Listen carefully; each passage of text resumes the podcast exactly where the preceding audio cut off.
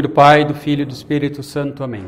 Ave Maria, cheia de graça, o Senhor é convosco. Bendita sois vós entre as mulheres, e bendito é o fruto do vosso ventre, Jesus. Santa Maria, Mãe de Deus, rogai por nós, pecadores, agora e na hora de nossa morte.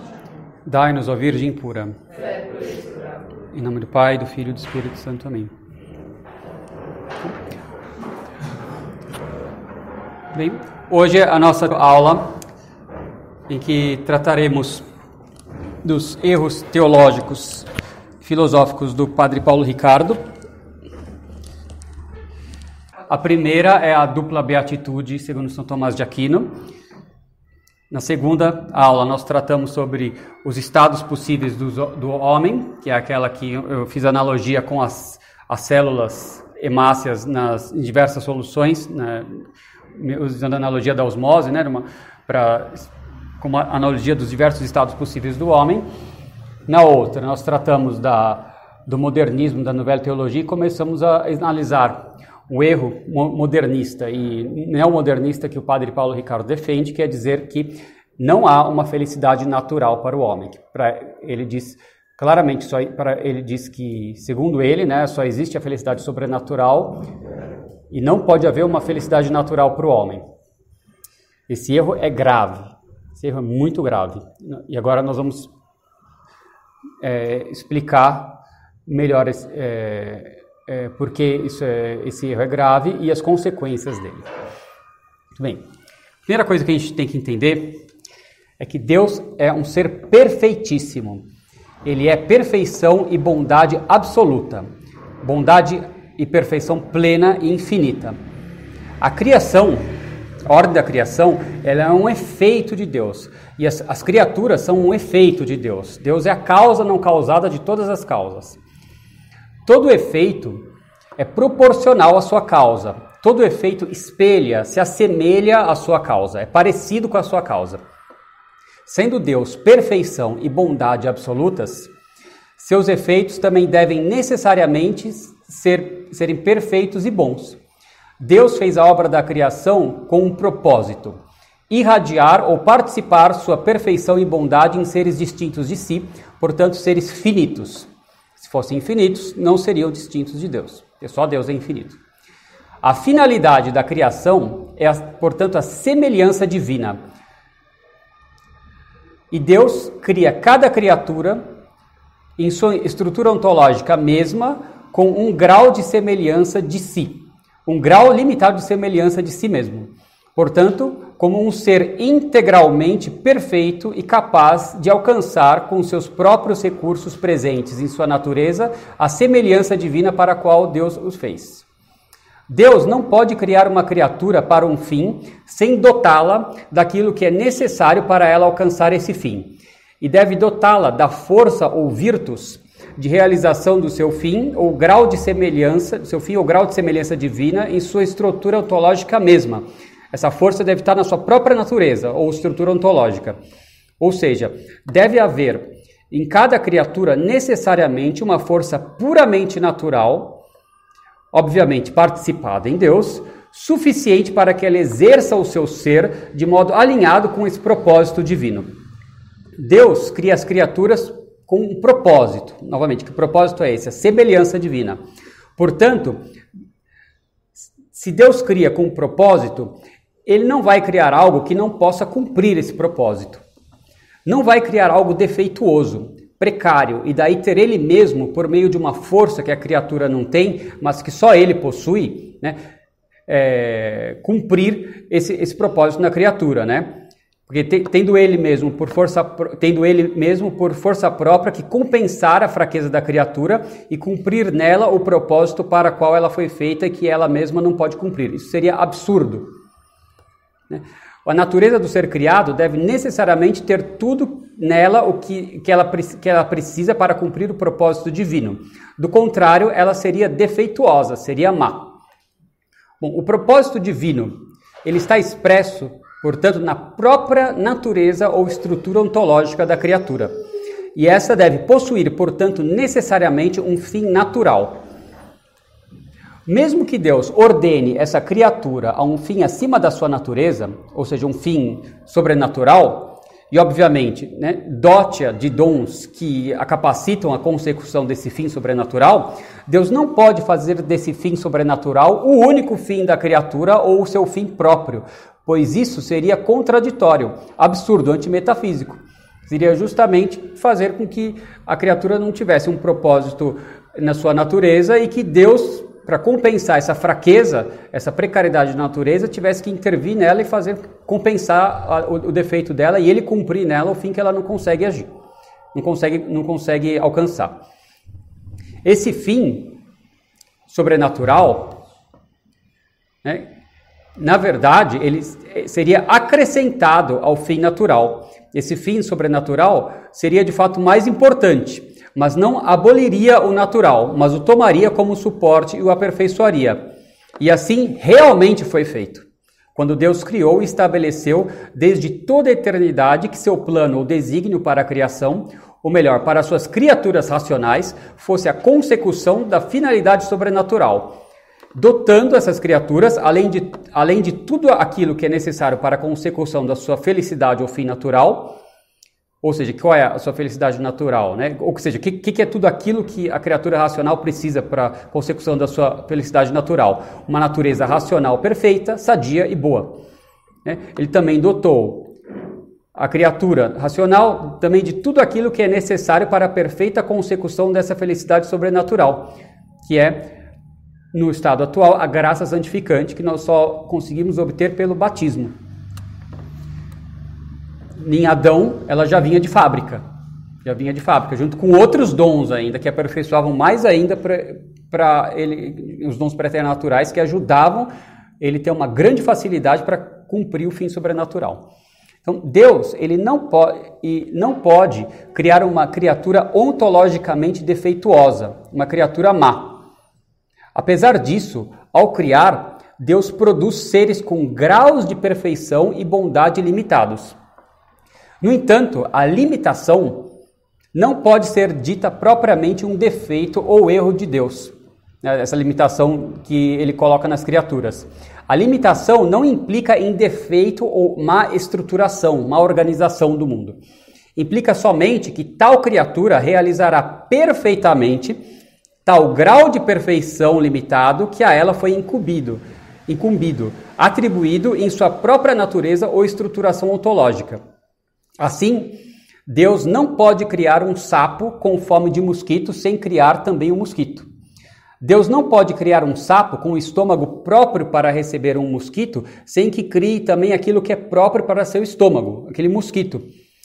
Deus também não pode criar esse sapo com um estômago defeituoso por natureza, embora por acidente possa ocorrer algum defeito colateral de uma formação genética né, em alguns animais, etc. Mas tal defeito jamais é um defeito ontológico. Ele não decorre da natureza mesma de ser sapo. Deus também não pode criar um sapo com fome de mosquito sem dotá-lo em sua natureza mesma de todos os recursos, capacidade ou força própria para conseguir capturar esse mosquito. Pois isso seria uma crueldade de Deus, o que contradiz sua bondade infinita e absoluta. Seria um Deus sádico criar um sapo com fome de mosquito, mas sem dar para ele uma, uma língua que, que possa rapidamente pegar e ser mais, ser mais capturar o mosquito, ser mais veloz que o mosquito, para ele dar os, os membros que, de, que permitem ele pular e ir atrás do alimento. Se Deus criasse um sapo assim, ele estaria sendo cruel, seria uma criatura frustrada, uma criatura absurda, né? seria um monstro. Deus não pode criar o sapo com uma língua curta demais ou sem o vigor físico necessário para ter força e velocidade o suficiente para capturar o mosquito, que é seu alimento, necessário para conservar seu ser. Ser perfeito, então Deus cria as coisas perfeitas. As coisas são perfeitas, com uma perfeição limitada, mas elas realizam perfeitamente essa perfeição limitada. O que é ser perfeito? Ser perfeito é ter tudo aquilo que é necessário para ser o que é ter em sua própria natureza tudo aquilo que é necessário para perfeitamente realizá-la. As criaturas todas são perfeitas, embora em graus limitados, mas nem por isso deixam de ser perfeitas, ou seja, de serem dotadas em sua própria estrutura ontológica ou natureza de todos os recursos necessários para realizarem sua finalidade ou propósito para a qual Deus as criou. É necessário que Deus crie suas criaturas perfeitas naturalmente. Que a nature... É necessário que, que a natureza de cada criatura possua, portanto, um fim natural e que ela seja capaz, de modo puramente natural, de alcançar esse fim. O fim natural, ele é obrigatório e ele está incrustado né, na própria estruturação ontológica da criatura. E esse fim natural é irrevogável, impossível de ser abrogado, pois revogá-lo, abrogá-lo, implicaria necessariamente em fazer ou tornar uma natureza má, defeituosa, o que seria um defeito de Deus, né? Se Deus fizesse essa, essa revogação, estaria cometendo uma crueldade, seria um defeito dele, uma imperfeição, algo que é impossível para ele. Impossível. Essa impossibilidade não coloca nenhuma limitação em Deus. Porque tudo que Deus faz é absolutamente perfeito. Se Deus pudesse fazer o mal, aí é que ele teria uma limitação. Isso que muitos teólogos modernos não entendem. Alguns querem dizer que, em Deus, que Deus é capaz de fazer algo mal. Como se, é, se ele não fosse capaz de fazer algo mal, estaria tolhendo de alguma maneira a liberdade divina, a infinitude divina, a onipotência divina. Não, isso é falso. É, é uma limitação poder fazer o mal. Aí que está o problema. Isso que eles não entendem. Deus não poderia criar um sapo com fome natural de um mosquito tão grande e tão rápido que o sapo não pudesse sozinho capturá-lo, mesmo que o próprio Deus se encarregasse ele mesmo, né, por uma intervenção divina milagrosa, extraordinária, sobrenatural, na ordem natural das coisas, de colocar esse super mosquito na boca do sapo. Deus não pode produzir uma criatura sem dotá-la de um fim natural.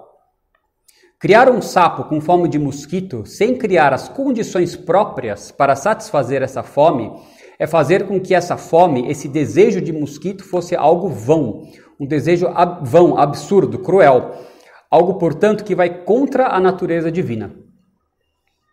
No entanto, Deus pode, sem abolir esse fim natural, aumentar a perfeição desse mesmo fim, intervindo na criatura de modo que ela realize esse fim de modo acima das suas capacidades naturais. Novamente, sem revogar, sem abrogar o fim natural dessa criatura.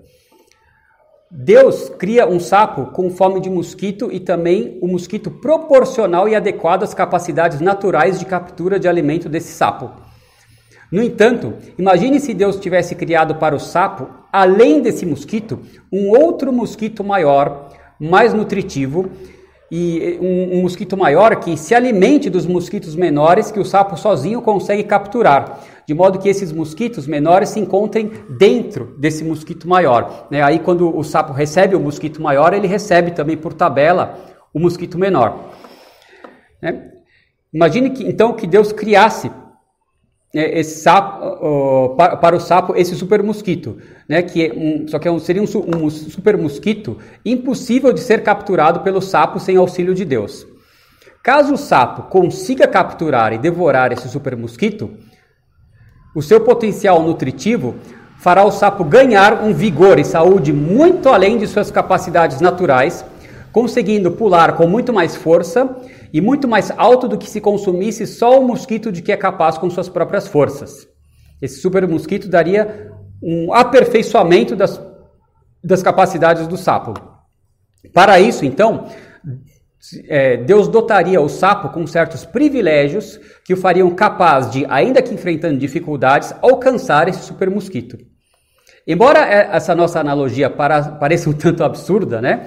Pois um sapo é uma criatura de uma perfeição que não é autossuficiente para Deus se preocupar tanto, né, a ponto de querer criar um super mosquito para ela. Né? Ele, Deus é uma criatura muito de uma perfeição muito baixa para que Deus se preocupe tanto com, com a, com a sua, por assim dizer, felicidade, a ponto de querer fazer para ele esse super mosquito de conferir a uma criatura tão inferior privilégios acima de sua natureza. Né? É, embora essa nossa analogia pareça assim absurda, ela vale para expormos didaticamente a questão da natureza humana, do seu fim natural e do seu fim sobrenatural. A criatura racional, ou seja, o homem e o anjo, diferentemente de um sapo, possuem uma natureza que é imagem de Deus. E por possuírem inteligência e vontade, que são potências operativas puramente espirituais que radicam numa alma também espiritual e material. E por isso, é, essa, por, por serem imagens de Deus, elas suscitam, por assim dizer, uma preocupação de Deus muito maior, a ponto de que esse, sem que a estruturação ontológica mesma dessas criaturas o exija, determine para elas uma felicidade, uma finalidade ou beatitude acima das suas capacidades naturais e confira a ela privilégios, como a graça santificante, que a proporcionam a consecução desse fim. No entanto, como vimos nas outras aulas, Deus, ao fazer isso, não abole o fim natural, não abole a felicidade natural, mas assimila o fim natural, subordina esse fim natural ao fim sobrenatural, condiciona ele à consecução do fim sobrenatural. Portanto, o desejo humano natural de felicidade ou bem deve necessariamente ter por objeto uma felicidade natural, ou seja, um objeto capaz de ser alcançado pelo exercício das forças ou recursos puramente naturais da natureza humana. E esse objeto, como vimos, é Deus contemplado, amado e obedecido indiretamente, por meio da investigação da criação pela luz natural da razão, sem auxílio da revelação e da fé. Mesmo que Deus tenha criado o homem para um fim sobrenatural, como realmente o fez, além desse, um fim, além desse fim natural, Deus não aboliu esse fim natural. Deus não aboliu a felicidade natural, pois isso seria equivalente a destruir, a perverter ou corromper a natureza humana em sua estrutura ontológica mesma. E tal ato seria um ato perverso e não bondoso, algo que é impossível para Deus, pois Deus não tem defeitos e, portanto, não pode fazer nada defeituoso, mal ou cruel. Bom, se Deus fizesse a criatura racional de tal modo que a felicidade própria dela fosse a sobrenatural, né, de tal modo que a felicidade sobrenatural fosse sua única felicidade, Deus estaria cometendo um ato mau e defeituoso. Logo, tal feito é impossível para Deus, pois vai contra sua absoluta bondade e perfeição. Mesmo que Deus criasse tal criatura de modo que ela só tivesse a felicidade sobrenatural e não a natural, e ainda assim garantisse que todas as criaturas, apesar disso, seriam dotadas de tudo aquilo que é necessário para a consecução de uma felicidade sobrenatural, tal feito continuaria absurdo, pois a natureza ou estruturação ontológica da criatura continuaria defeituosa, exigindo para ser perfeitamente o que é uma contínua ação sobrenatural de Deus. Deus deveria dar a essa criatura obrigatoriamente uma graça sobrenatural para que sua natureza se, se perfeitamente se realizasse, se, fosse perfeccionada. Ou seja, o sobrenatural seria natural, seria uma exigência natural. Isso é autocontraditório. Se a natureza exigisse algo sobrenatural, esse sobrenatural não seria sobrenatural, seria uma exigência natural. No entanto, se ela exigisse, exigisse algo acima das suas capacidades, que ela não tivesse como. Seria como... completamente ilógico. Seria ilógico. Não teria por que Deus criar essa criatura. Como se eu Isso. fazer uma faca. Mas aí eu resolvi que a minha faca, ela não vai mais servir para cortar, ela vai ser um transistor. Aí Isso. eu vou pôr nela uns transmissores lá e ela vai virar um transistor. Aí nunca mais ela corta, ela vai ser transistor. Mas então, para que eu fiz a faca? Isso. Fica uma coisa Isso. completamente lógica não é um ato de sabedoria. Se eu quero Isso. um transistor, eu faço um transistor. Não tem cabimento eu fazer um ser com uma finalidade natural, abolir essa finalidade natural, dar uma finalidade superior e isso não existe mais. É, é uma coisa da parte de Deus seria uma ação ilógica. Seria ilógico. E esse é o erro dos modernistas da novela teologia. Fazer, então, e no caso do homem, né, se a gente comprasse essa ideia de que ele, eh, ele só tivesse a felicidade sobrenatural, ele só seria perfeitamente homem com a graça sobrenatural. Um homem sem a graça sobrenatural não seria propriamente homem. A natureza humana nele não seria exatamente uma natureza humana.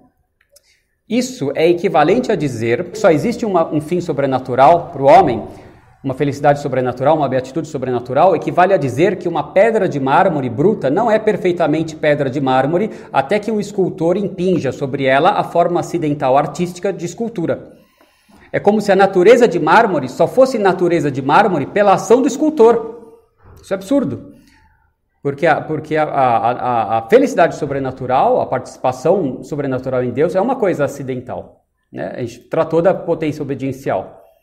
É uma coisa, um, um ser superior a nós, Deus, nos eleva né, a um grau de participação nele, um grau de semelhança divina superior àquele que nós podemos realizar por nós mesmos, porque nós temos uma potência obediencial para isso. Assim como uma pedra de mármore tem uma potência obediencial para que um, um agente superior atualize sobre ela uma qualidade, né, um acidente que ela sozinha, uma perfeição que sozinha ela não pode se dar. Só que se essa, só que se essa qualidade não for atualizada nela, ela continua perfeitamente na sua natureza de mármore. Ela tem uma, algo natural e ela cumpre o seu fim natural. Né? E dizer, dizer que a, a, natureza de mármore só, só seria natureza de mármore pela ação do escultor seria evidentemente absurdo, autocontraditório e impossível. Pois o que seria uma pedra de mármore antes de receber a forma acidental da escultura, senão uma pedra de mármore?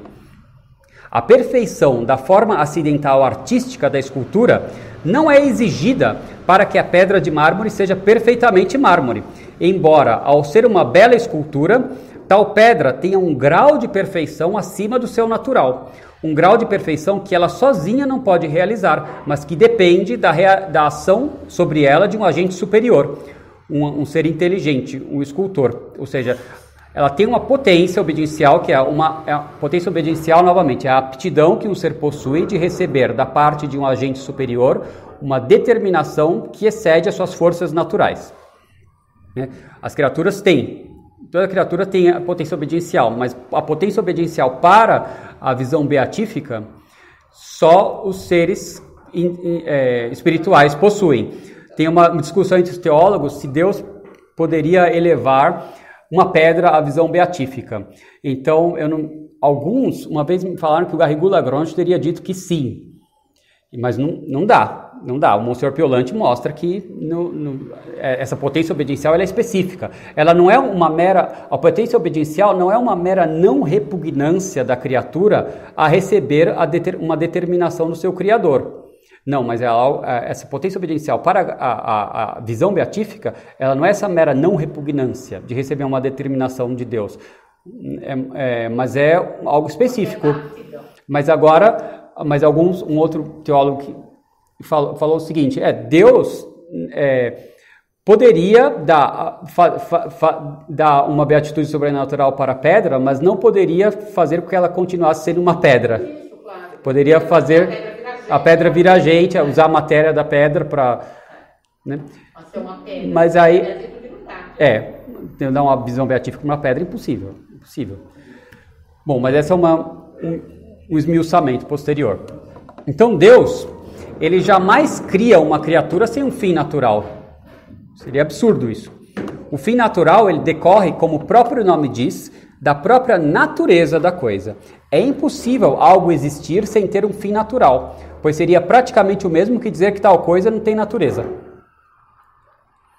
Deus, então, seria obrigado a dotar todos os homens com a graça sobrenatural, se, ou melhor, se, se o único fim fosse o fim sobrenatural, só existe isso para que aí muitos teólogos vão compensar. Não, não seria crueldade, porque Deus então vai dar graça para todo mundo.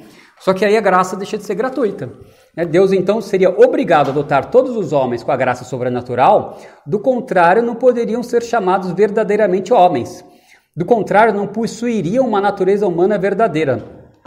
Quem afirma que só existe como própria a felicidade sobrenatural afirma que a natureza humana exige a graça e que, portanto, a graça sobrenatural seria natural em todos os homens, o que é autocontradictório e, portanto, impossível. Haveria, portanto, uma indigência, uma precariedade tal no homem que, para que a natureza humana nele fosse de fato natureza humana, a graça sobrenatural seria necessária, Ou seja, o natural seria sobrenatural ao mesmo tempo sobre o mesmo aspecto, algo que é um absurdo antimetafísico e antilógico, pois fere o princípio de não contradição. Deus teria feito uma natureza, uma natureza má ou castigado o homem de maneira cruel e absurda, corrompendo, deteriorando sua estruturação ontológica, ao ponto de que o auxílio divino fosse necessário para que sua natureza mesma estivesse em ato.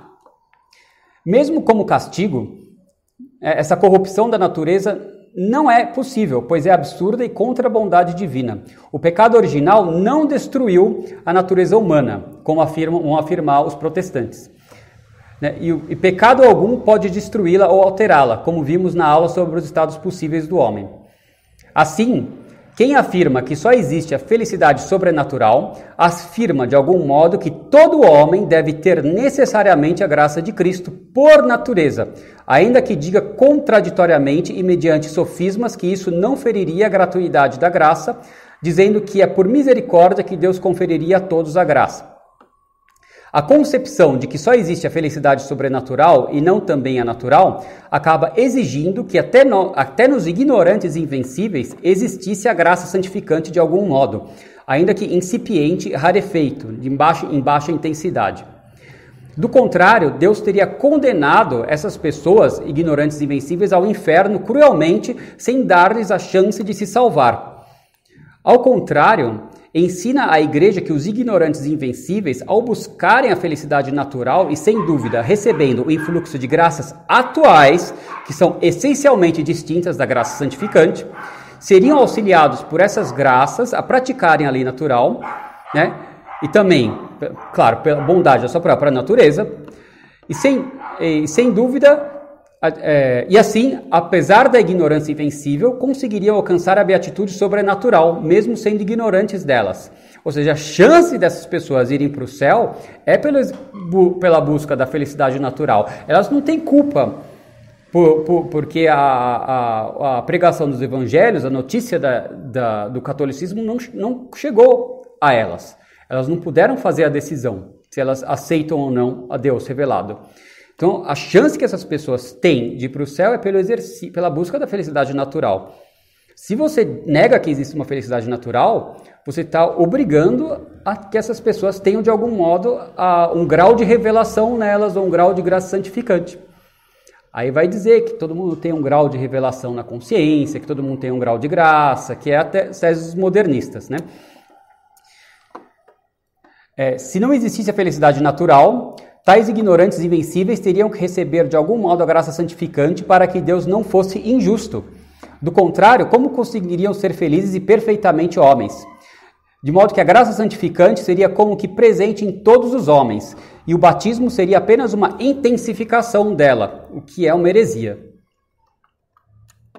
Se houvesse assim uma exigência natural de sobrenatural, de algum modo o homem se identificaria com Deus também. A natureza humana só se realizaria enquanto tal sobrenaturalmente, sendo ela mesma algo sobrenatural. E a graça não poderia ser nela um acidente, mas um princípio decorrente da sua própria substância, pois para ser perfeitamente substância humana seria preciso algo sobrenatural. Novamente, de nada adianta afirmar que só existe a felicidade sobrenatural e que o argumento de que Deus não pode criar um desejo vão de felicidade na criatura e de que não pode criar a criatura para um fim sem dotá-la dos meios para alcançá-lo se resolveria por afirmar que Deus conferiria a graça santificante para todos os homens, pois isso é negar a metafísica, é negar a natureza boa mesma dos entes criados. Ora, todos esses erros que eu listei aqui são esse, é, esses erros que, que estamos expondo são defendidos pelos modernistas e pelos neomodernistas da Nouvelle Teologia e repetidos pelo padre Paulo Ricardo. E é isso que nós vamos ver. Então, retomando da última aula, o padre Paulo Ricardo dizendo que não existe felicidade natural. Então, o padre Paulo Ricardo, nós estamos analisando essa apostila dele da videoaula no DVD Antropologia e Escatologia, na qual ele vai tratar dessas questões sobre a graça sobre, e sobre a natureza. O padre Paulo Ricardo, nessa apostila, ele diz o seguinte: Deus, quando fez o ser humano, já o fez pensando que iria dar a ele a graça de ser adotado como filho e participar na vida de Deus no céu. Foi para isso que Deus criou o homem, é verdade. Isso está nos desígnios de Deus para o homem. Mas esses desígnios, eles são. É, eles, não, ele, ele, eles foram dados para os homens, é, concebidos para, para os homens, não por uma exigência da natureza humana, mas por uma extrema bondade de Deus. Então, ele, quando Deus ordenou e concebeu os homens para essa felicidade sobrenatural, colocou isso como fim último do homem, ele não, não, não deixou de, de colocar também um fim natural para o homem. E aí o padre Paulo Ricardo diz: E esta é a felicidade própria da natureza humana. Aí ele errou. E aqui ele está dizendo que só existe a felicidade sobrenatural. E aqui ele mostra, então, que ele nega que exista a felicidade, a felicidade natural. E ele diz ainda: portanto, não existe para o ser humano uma felicidade natural. Para o ser humano existe apenas uma felicidade sobrenatural, ou seja, uma felicidade que esteja ligada à graça. Isso é falso, como a gente viu. É grave isso aqui, isso é bem grave. Ele vai dizer, isso aqui eu vou pular que a gente já viu. Ele ainda diz o seguinte: isso é importantíssimo, porque se nós postulamos uma felicidade natural de uma natureza pura, puramente humana, estamos abrindo as portas para a possibilidade de o homem ser feliz sem Deus. E isso contradiz toda a teologia cristã. Não, não, contra, não é isso. Aqui ele erra feio. Ele está errando feio. Por quê? Porque a felicidade natural não é uma, uma não, não, não implica numa autonomia da criatura em relação a Deus. Não é uma felicidade sem Deus, mas é essa felicidade justamente é com conhecer, amar e servir a Deus, exercendo com aquilo que nós podemos conhecer e amar dele da nossa natureza. E São Tomás ele fala que o homem poderia ter sido criado no estado de pura natureza e amar o homem e, e amar a Deus de modo puramente natural. Então a felicidade natural que, que o, são Tomás ensina a respeito e o magistério da igreja, eles dizem, diz claramente. Eu vi uma expressão engraçada quando ele diz uma felicidade natural, uma natureza pura, puramente humana. Porque a natureza humana com a graça deixa de ser puramente humana. Então, eu, ele, então, ele tem uma antropo... a gente vai analisar a antropologia do Padre Paulo Ricardo é gnóstica. É, porque então, porque a nossa natureza é. então, continuo tendo natureza puramente humana. É. Assim, mim é só um acidente. Não, não mexe na minha natureza. É. A natureza humana para ele não é puramente humana. Deus é um elemento da natureza. Aí que é o, o problema. Se falar de uma natureza puramente humana, se tivéssemos uma natureza puramente humana, nós temos uma natureza puramente humana. É, nós temos uma natureza puramente humana, ao contrário do que ele disse. Com a graça, a graça é acidente. É. Não mexe na minha natureza. Isso. A graça é um acidente, ela não mexe na nossa natureza. E a graça santificante só vem pelo batismo. É. E ele ainda, ele ainda tem, diz o seguinte, mas é exatamente aqui, né, vou repetir, então, isso é importantíssimo porque se nós postulamos uma felicidade natural, de uma natureza pura, puramente humana, estamos abrindo as portas para a possibilidade de o homem ser feliz sem Deus. Isso contradiz toda a teologia cristã. Na verdade, é ele que está contradizendo a teologia cristã. E aí ele ainda diz: Mas é exatamente aqui que nós deixamos a porta aberta para uma teologia da libertação que postule uma felicidade nesse mundo. Isso aqui ele está dizendo que da de postular uma felicidade natural, você cai no, na, no, em querer construir um paraíso na Terra. Não tem, não, não, não, não, tem relação lógica uma coisa com a outra. Ele não sabe o que é uma felicidade natural. Ele não concebe isso. Aí nós analisamos, né, aí um, algum, na outra aula, algumas convicções do Boff em relação à teologia da libertação. A gente vê que não tem absolutamente nada a ver com, com o que se concebe como felicidade natural. E aí vamos continuar. Muito bem. O padre Paulo Ricardo ele continua. Deixe-me deixe contextualizar o que estou dizendo abordando o Tratado da Graça. Ele diz aqui, a graça. Durante o século XX, diz o padre Paulo Ricardo, houve um, um, grande conflito entre a teologia do neotomismo e a chamada Nouvelle Théologie, da qual nós nos tratamos na última aula, né, a nova teologia, que é uma teologia mais patrística, a teologia das fontes. Esse grande conflito chegou ao seu cume na repreensão do padre Henri de Lubac. Havia em Roma um frade dominicano chamado Garrigou Lagrange, que era absolutamente contra a posição de Henri de Lubac, o jesuíta. Temos então uma briga de duas ordens, os dominicanos contra os jesuítas. Espera aí, não era só Garrigou Lagrange, que era contra o de Lubac, eram muitos outros teólogos, inclusive o Monsenhor Piolante, que até onde eu sei não era dominicano. Mas vamos lá. O Garrigou Lagrange era mais voltado para o tomismo e de Lubac era mais voltado aos padres da igreja e à teologia das fontes. Muito bem. O primeiro erro desse trecho, o conflito teológico ele não foi meramente entre neotomistas e a Nouvelle Teologia, mas sim entre o magistério da Igreja, representado pela encíclica Pacem de Dominite Igreja de São Pio X e pela Humani Generis de Pio XII, e a Nouvelle Teologia, né, contra a Nouvelle Teologia. Ou seja, era um conflito entre o catolicismo e o modernismo ou neomodernismo. É importante notar que ele usa a técnica modernista transformar a controvérsia ideológica em questão histórica. Ah, estava estava contra é. eles brigaram. Uma rivalidade entre ordens. É um, absurdo. Uma questão histórica. É. Então, uma, uma coisa contingente. E quando ele diz, ao afirmar que Garrigou Lagrange era mais voltado para o tomismo, o padre Paulo Ricardo ele faz uma nota de rodapé curiosíssima e sem pé nem cabeça, mas bem sintomática. Olha o que, que ele escreve. É importante dizer que Santo Tomás não era tomista. O tomismo é uma interpretação posterior do pensamento do Akinat. A afirmação de que Santo Tomás não era tomista e de que o tomismo seria uma interpretação posterior, portanto não fiel ao pensamento do Akinat, já mostra um problema.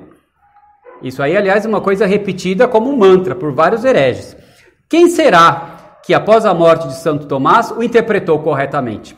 Essa afirmação do padre Paulo Ricardo acaba por tirar todo o peso do valor que o magistério da igreja reconhece na obra do Aquinat, né, que é o doutor comum. Ele é a, do, a doutrina de Santo Tomás e a doutrina comum da, da igreja católica. Pois a nota é capciosa, porque capciosa. Tomás afirma ou nega a existência da dupla beatitude? É, ele afirma. Não é, aí ele põe assim, ah, olha, tá vendo? Os tomistas afirmavam a existência dupla beatitude. É. Notem que os tomistas não são São Tomás. Ai, mas São Tomás também. É, São Tomás ele afirma a, felicidade natural e a sobrenatural. Ele fala que a beatitude é dupla, ele usa esse termo, dupla, como nós vimos nas outras aulas. Então, segundo o, o padre Paulo Ricardo, aqui então, quem que será que, a gente pergunta, que após a morte de São Tomás interpretou corretamente? Essa afirmação acaba por tirar todo o peso do valor que o magistério da igreja reconhece na obra do Aquinat, colocando quase que uma dificuldade intransponível em interpretá-lo e desautorizando de antemão e em bloco praticamente todas as obras teológicas de autores posteriores que procuraram expor de maneira mais sintética o pensamento do Aquinat, como, por exemplo, o do padre Garrigou Lagrange. O padre Garrigou Lagrange ele tem problemas, não é que tudo dele é bom. Né? Ele tem vários problemas quanto à interpretação de alguns pontos da obra do Aquinat, ele nessa questão da felicidade também ele dá uma escorregadinha, mas eu não vou tratar disso aqui. O Gallus Manser, que é outro tomista corrige ele, é muito, é, é muito melhor nesse ponto. E o padre Garrigo Lagrange ele tem erros gravíssimos a respeito de mística. Ele, né, ele defendeu é, ele defendeu certos pontos modernistas quando ele tratava de mística, porque ele gostava do padre Arinteiro, que é que o padre Arinteiro dizia que a mística ela tem uma parte exotérica e esotérica e que a graça é substancial e não acidental. E o padre Garrigo Lagrange gostava dele. Quer dizer, o Garrigou Lagrange, ele tem algum, ele defe, o Garrigou Lagrange, ele defendeu corretamente certos pontos da doutrina católica, em umas obras, mas em, em outras, quando ele fala de, de, mística, é péssimo, é péssimo. Principalmente quando ele elogia o padre inteiro. Obviamente que houve autores que abordaram a obra de Santo Tomás com erros de interpretação, como é o caso do Francisco Soares, é um jesuíta do século XVII, Acho que 17. É. Ou, ou 17 ou 16, agora me esqueci. né, ou, é, que interpretou muita, um, São Tomás bem mal em, muitos, tem, em muitas coisas, ou até mesmo o discípulo direto de São Tomás, Egídio Romano, que foi um desastrado em, na, em interpretar a metafísica do, do São Tomás. Entretanto, se Santo Tomás não era tomista, o que era ele? Alguns autores hoje em dia, realmente, tem alguns autores que fazem uma distinção, que quando vão tratar do pensamento de São Tomás, chamam de pensamento tomasiano e de tomista os seus intérpretes. Mas não é nesse sentido aqui que ele está, que o padre Paulo Ricardo parece que está que tá afirmando. E o São Tomás, ele contradiz tudo que o padre Paulo Ricardo está ensinando. Então, se Santo Tomás não era tomista, o que ele era? Como veremos, trata-se no fundo de tirar toda a força daquilo que Leão XIII afirma na Eterni Patris e São Pio X no final da Pachem de Dominici Gredis e que aponta a obra de Santo Tomás como um remédio próprio contra os erros modernistas. E ele está tirando a força desses documentos do magistério da igreja de modo bem dissimulado, implícito, pernicioso, ao dizer que os autores posteriores, tomistas, e que empreenderam a tarefa incumbida por Leão XIII e por São Pio X, na verdade, teriam distorcido o pensamento de Santo Tomás. De fato, em alguns pontos, houve incompreensões e imprecisões da parte de diversos estudiosos da obra do Aquinat, sobretudo no que diz respeito à metafísica e à correta interpretação do esse actus essendi, como está na, na nossa palestra O Itinerário da Mente para Deus a partir de uma rosa. No entanto, é como nós expomos é, o, alguns desses erros lá também, marginalmente. No entanto, isso não pode ser usado como justificativa ou desculpa para legitimar o erro dos modernistas, neomodernistas e anti-escolásticos da Nouvelle Teologia, que nem sequer corrigem os erros alegados dos neotomistas, mas apenas apresentam como oposição outros erros. Obviamente que, mediante esse ardil, o padre Paulo Ricardo puxa a sardinha para o herege Henri de Lubac e a Nouvelle Teologia, tentando impingir sobre ela o estatuto de uma corrente teológica ortodoxa, coerente, segura e normativa dentro da igreja, como se fosse o próprio catolicismo, como se fosse parte do magistério da igreja, como se não tivesse sido por ele condenada. Além disso, fica implícita uma certa inclinação ou tendência ao agnosticismo, como se fosse muito, muito difícil, quase impossível apreender o pensamento de São Tomás de Aquino. Isso aí é uma, é uma das coisas que os modernistas dizem também, que São Tomás só pode ser compreendido no seu contexto e só seria compreendido em sua época, que hoje precisa mudar, né, etc. Sobre isso a gente... Sempre historização. Bom, a Nouvelle Teologia, ou Nova Teologia, como nós vimos na outra aula, ela... O que, que é? É uma teologia desalinhada em relação ao magistério da igreja por mais que os, o, os seus defensores jurassem não estar alterando nada e não trazendo nenhuma novidade, eles procuravam introduzir novidades através de interpretações distorcidas e anacrônicas dos padres da igreja, de modo a apresentar suas novas ideias como se estivessem já presentes nos primeiros cristãos, né? apresentar suas heresias como se elas estivessem presentes na, no, no, nos padres da igreja.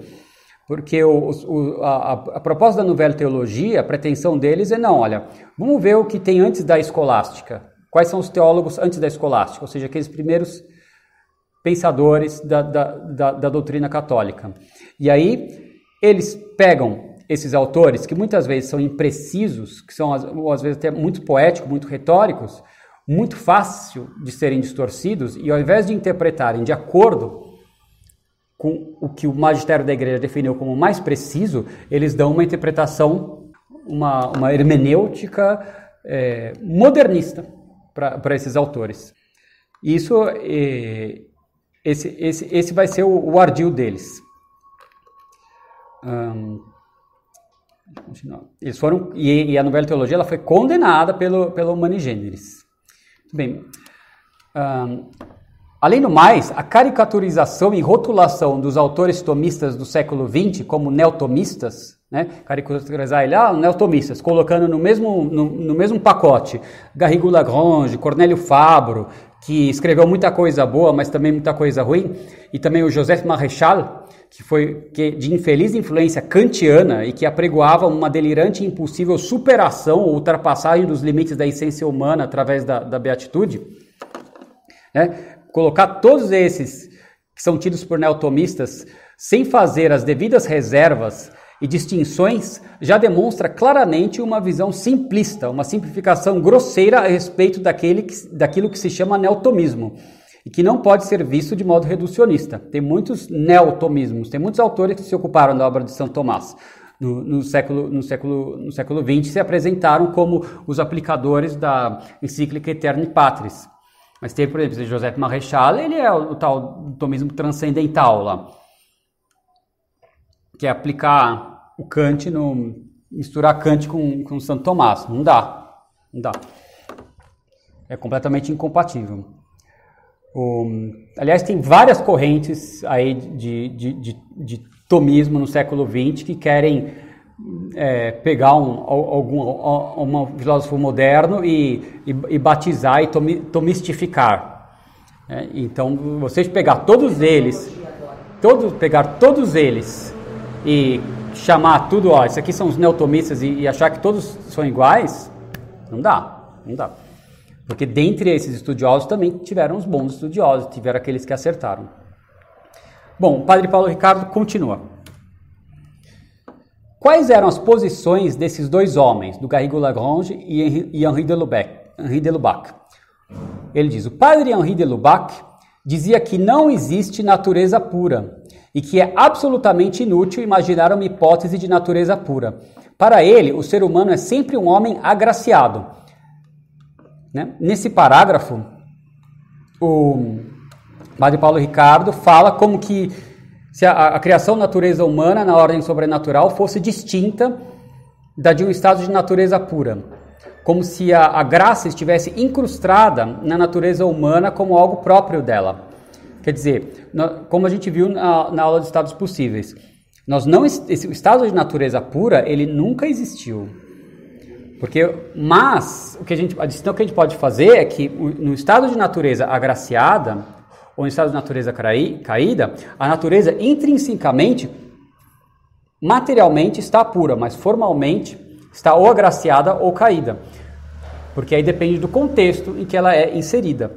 Né? A natureza caída ela é a natureza pura, in, inserida numa ordem sobrenatural, como nasce todas as crianças hoje, e que sofre o contínuo influxo de graças atuais. Essa é a distinção que ele, que ele não vai fazer. Então, não existe, se, se a natureza pura ela se, se ela recebe sempre o influxo de graças atuais de Deus, ela não pode ser dita propriamente um estado de natureza pura. Correto? Não pode ser, não, não, não pode ser, mas intrinsecamente ela ela ela ela ela, ela tá pura. Essas graças não, não brotam de dentro dela. Essas graças atuais vêm de fora, vêm de Deus. Então essa, essa é a distinção. mas aí ele vai dizer o seguinte: mesmo o chinês que está lá na China e que nunca ouviu falar de Jesus Cristo, recebeu a graça de Cristo. Estamos falando de Jesus Cristo, não o Filho de Deus somente antes da encarnação, mas de Jesus Cristo, o homem que nasceu em Belém, viveu em Nazaré e morreu em Jerusalém, ressuscitou e subiu aos céus. Todos os seres humanos, mesmo Adão, receberam de alguma forma a graça de Cristo, que viria a nascer séculos e séculos depois, porque nele nós somos criados, diz a carta aos Colossenses. Ou seja, aí que ele vai mostrar o erro dele. Ou seja, já existe de alguma forma a graça de Cristo no ser humano. É evidente que essa graça de Cristo está de forma incipiente, mas já está lá. Portanto, não existe natureza pura, mas apenas a natureza humana agraciada voltada para Cristo. Isso quer dizer que os budistas, os shintoístas, os animistas da, da África, etc., todos têm a graça de Cristo. Todos foram criados por Deus para um dia receber a pregação do Evangelho e receber a pregação do Evangelho e receber essa graça de Cristo plenamente através do batismo, para ser santificados através dos sacramentos e para alcançar a ressurreição dos mortos, a plenificação da sua natureza humana glorificada, divinizada em uma filiação divina em Jesus Cristo através da graça. Tudo começou lá atrás. Desde muito, todos já estão voltados para Cristo, que é a razão de ser de todos os seres humanos. Todos já foram criados nele para ele. Aí requer uma explicação, porque isso que ele falou é absurdo. Está errado isso aqui. Está errado. Por quê?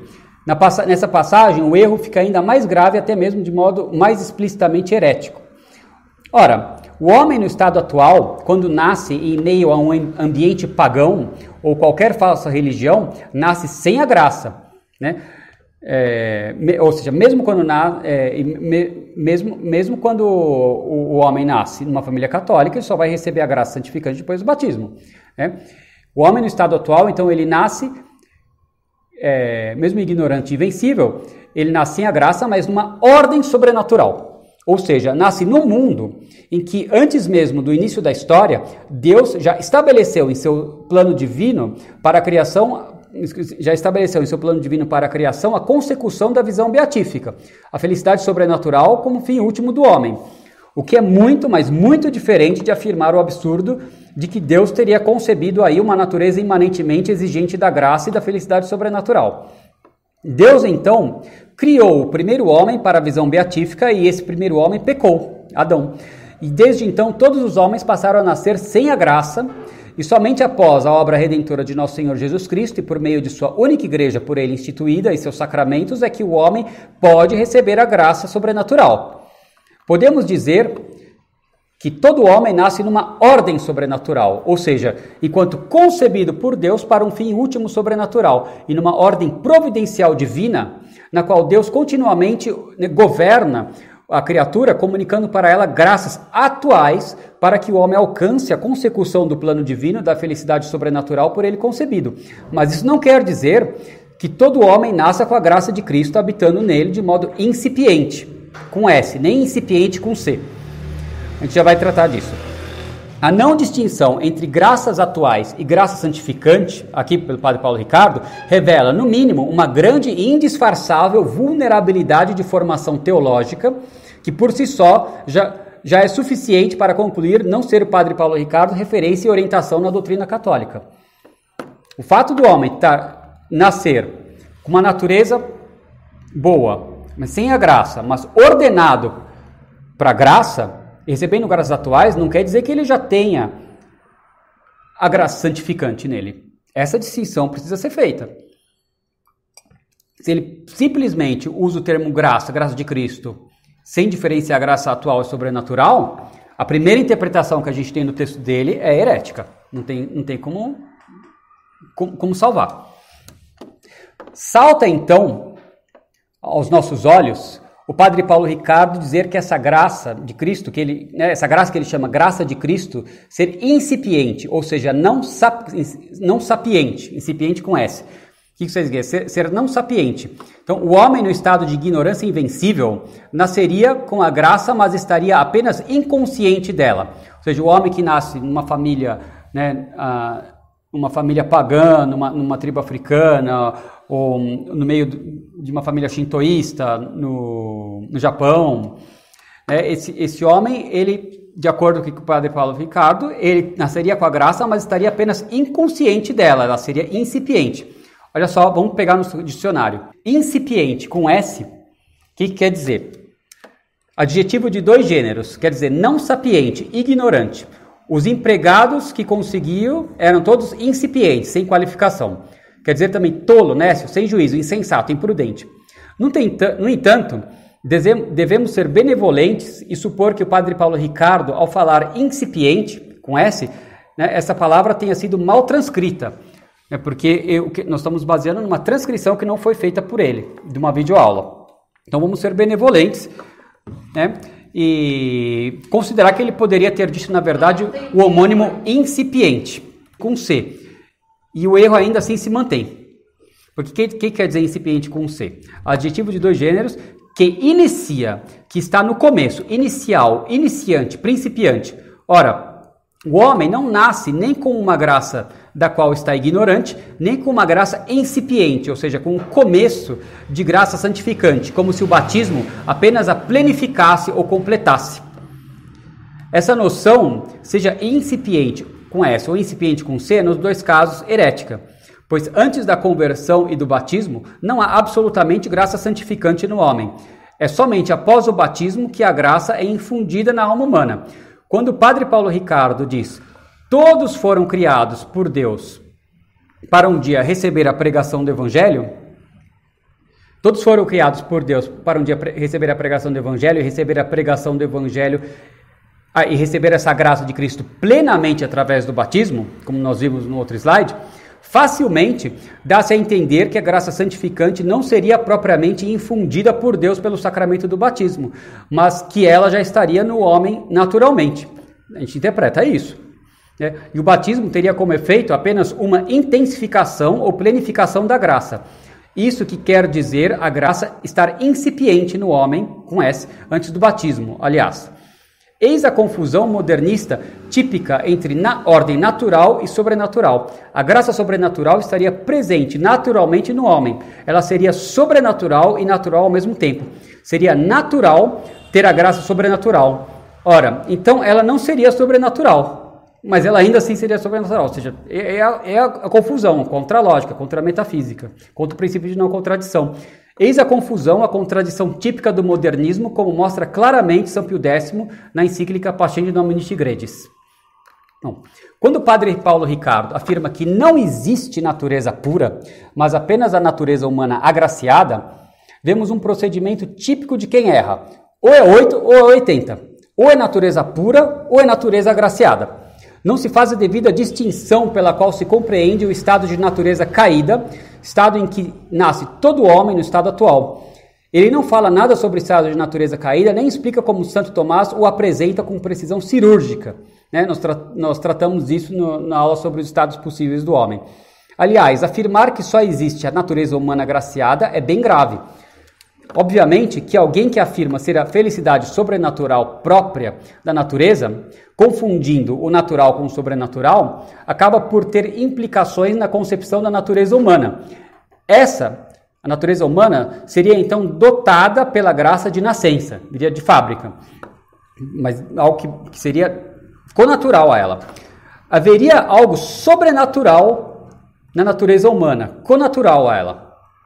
Trata-se de uma antropologia ou concepção de homem contrária à fé católica e até mesmo contrária à razão natural, contrária à lógica e contrária à metafísica, pois contraditória. Há uma outra concepção de homem que o padre Paulo Ricardo está defendendo aqui, que não é aquela católica. Nós vamos tratar sobre isso. Em uma outra aula, o padre Paulo Ricardo deixa bem claro ser essa sua concepção de que só há uma natureza humana graciada, uma antropologia modernista e gnóstica. Uma concepção que afirma um modo de presença sobrenatural, natural, incongruente e incompatível com a metafísica e com a revelação católica. Isso aqui está um texto dele chamado Qual a diferença entre corpo, alma e espírito? Tem um vídeo também que ele, um daqueles vídeos mais curtos que ele explica a sua concepção né, de, de, de homem, de natureza humana. Ele diz o seguinte: a alma, como um todo, é responsável por diversas coisas: inteligência, vontade, fantasias e etc. Mas nem tudo isso é o lugar onde Deus habita. Este é o lugar mais profundo do homem, onde ele é ele mesmo, de tal forma que não é mais ele e sim Deus. Interior íntimo meu, como definiu Santo Agostinho.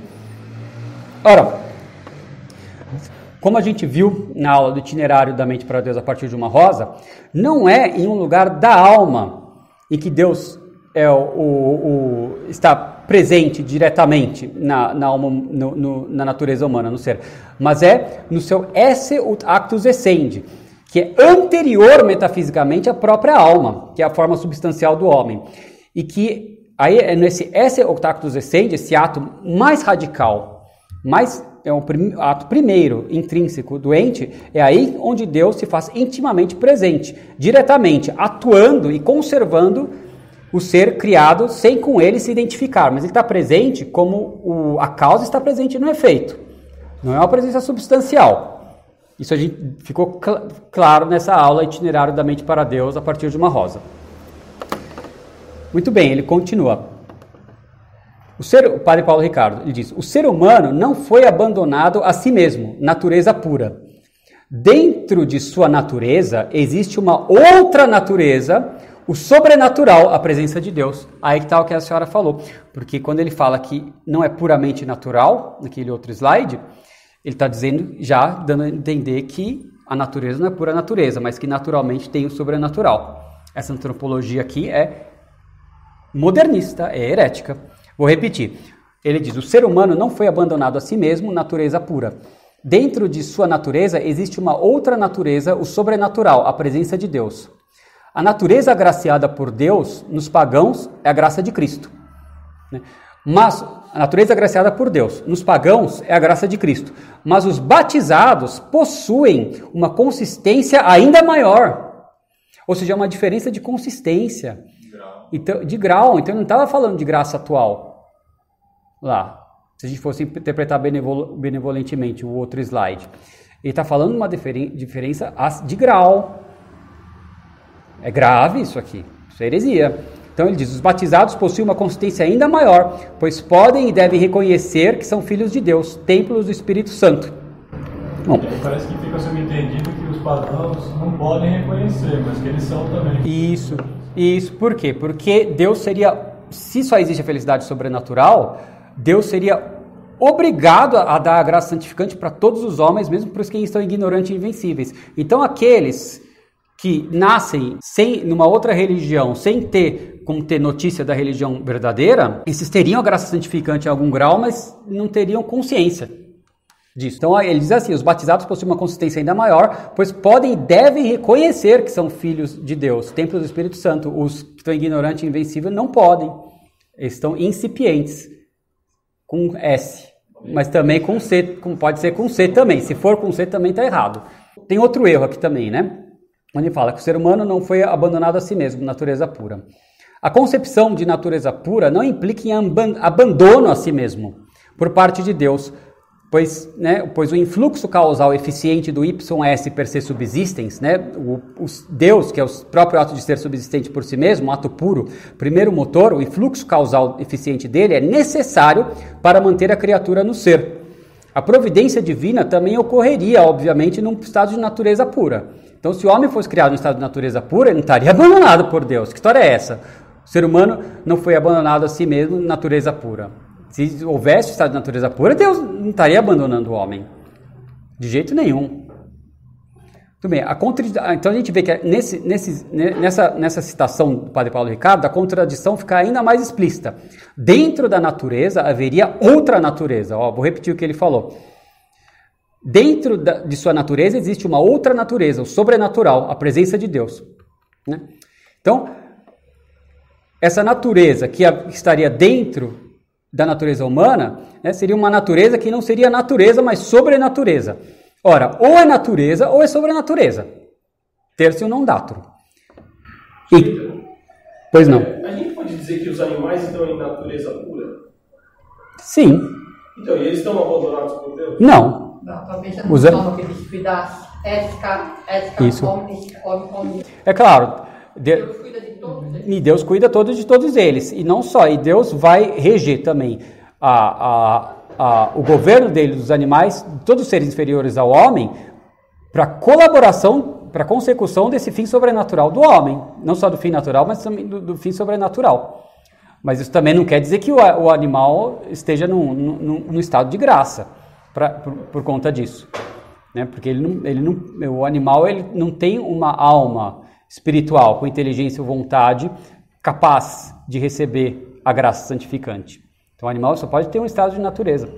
Então, mas se, se, o, se, se, os animais não estão abandonados por Deus, o homem poderia não estar. Isso. Mas aí é que está. E o problema do Padre Paulo Ricardo é que ele tem uma antropologia falsa. Ele tem uma antropologia agnóstica. Não tem, a gente vai ver. É, é, não tem, não tem outra explicação. Não é, ninguém está pegando pé, pé nele, ninguém ninguém está tendo uma antipatia com ele. Basta estudar o que a igreja diz e o que ele diz e pegar essa contradição. Muito bem. E quanto à a, a, diferença, a diferença entre a graça do batismo e aquele julga haver antes do batismo, o erro fica mais explícito. Ele afirma uma diferença de maior consistência entre uma e outra, ou seja, como se fosse só uma diferença acidental, de maior intensidade. E para piorar, voltando para a apostila da aula Antropologia e Escatologia, o padre Paulo Ricardo acaba por comparar a noção de felicidade natural com uma felicidade bovina, puramente animal e fisiológica.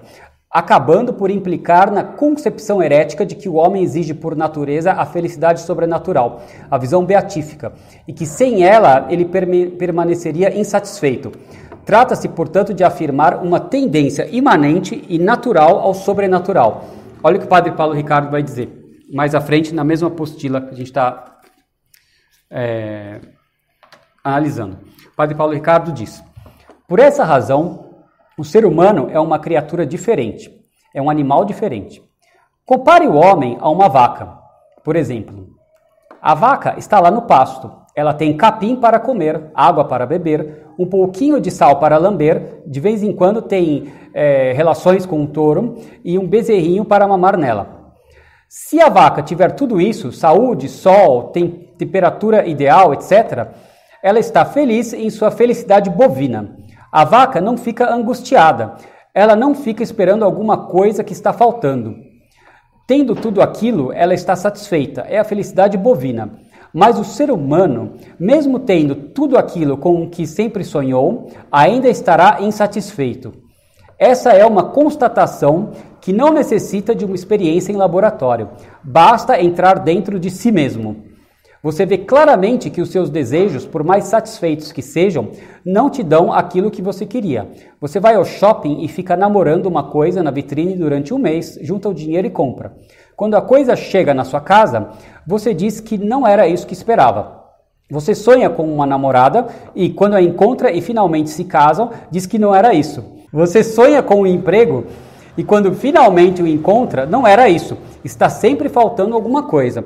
É o cor inquieto, coração inquieto, do qual falava Santo Agostinho. Né? Isso aqui mostra um total desconhecimento do que se entende por natureza pura e felicidade natural. Que a felicidade natural não é uma felicidade bovina. Ele está dizendo aqui que a felicidade natural seria um mero exercício fisiológico das potências mais baixas do homem. Só uma coisa do corpo. Ele está confundindo natureza, felicidade natural com felicidade animal. Isso aqui é, olha, é, é aterrorizante ver um padre assim com com, tanta, com tantos seguidores na internet assim ensinando isso.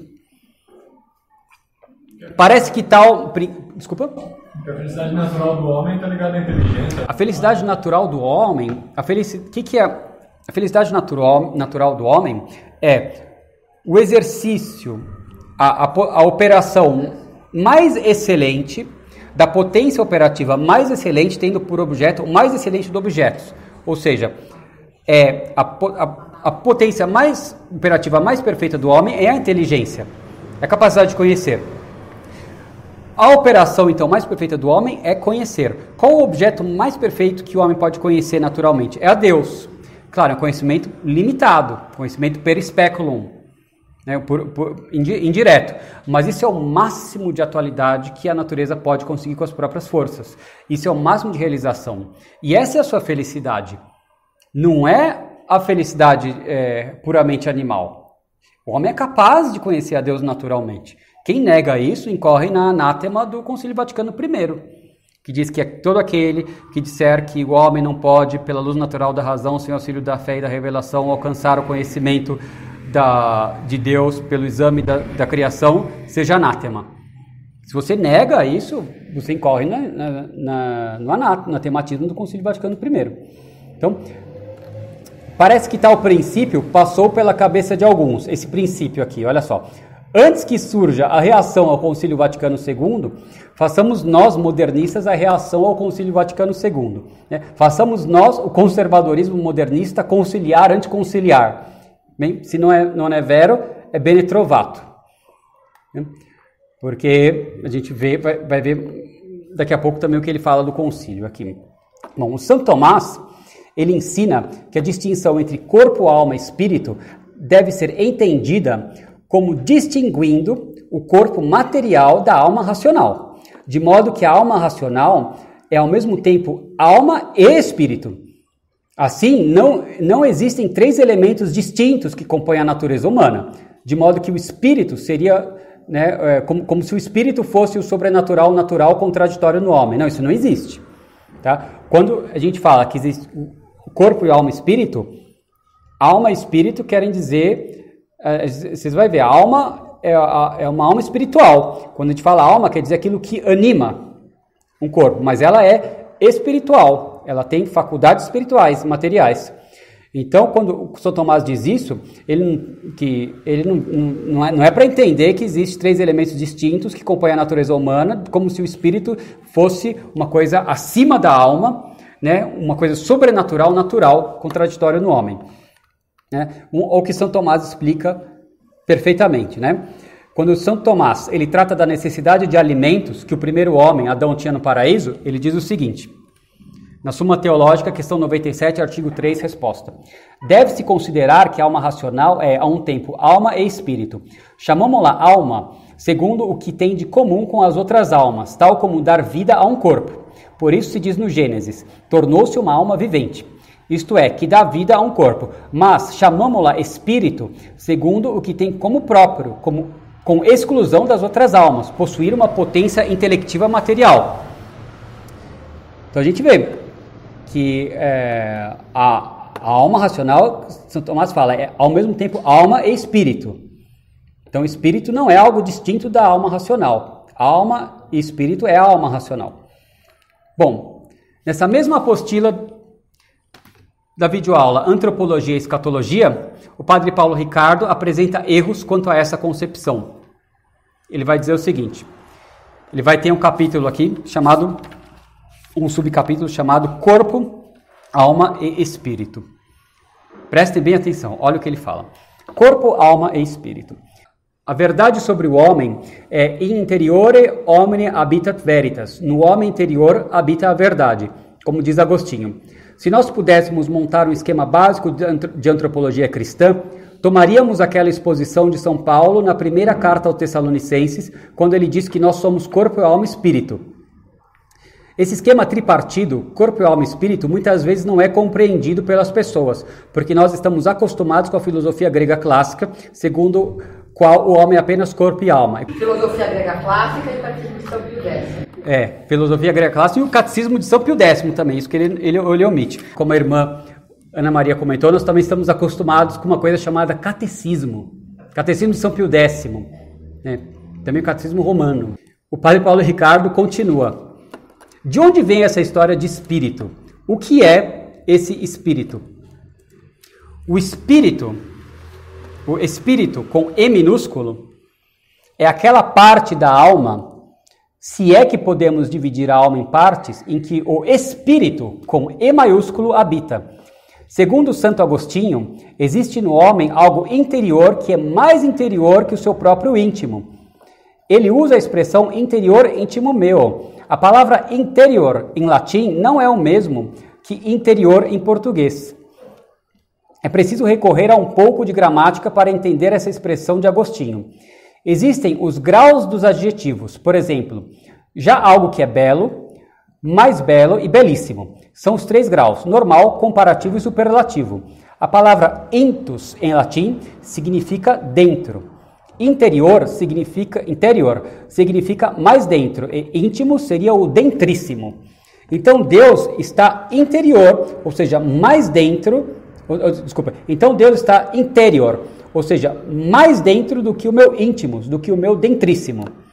Imagine o centro de sua alma e aquilo que há mais de interior nela. Deus está mais dentro ainda, em um lugar onde eu sou tão eu que já não sou mais eu.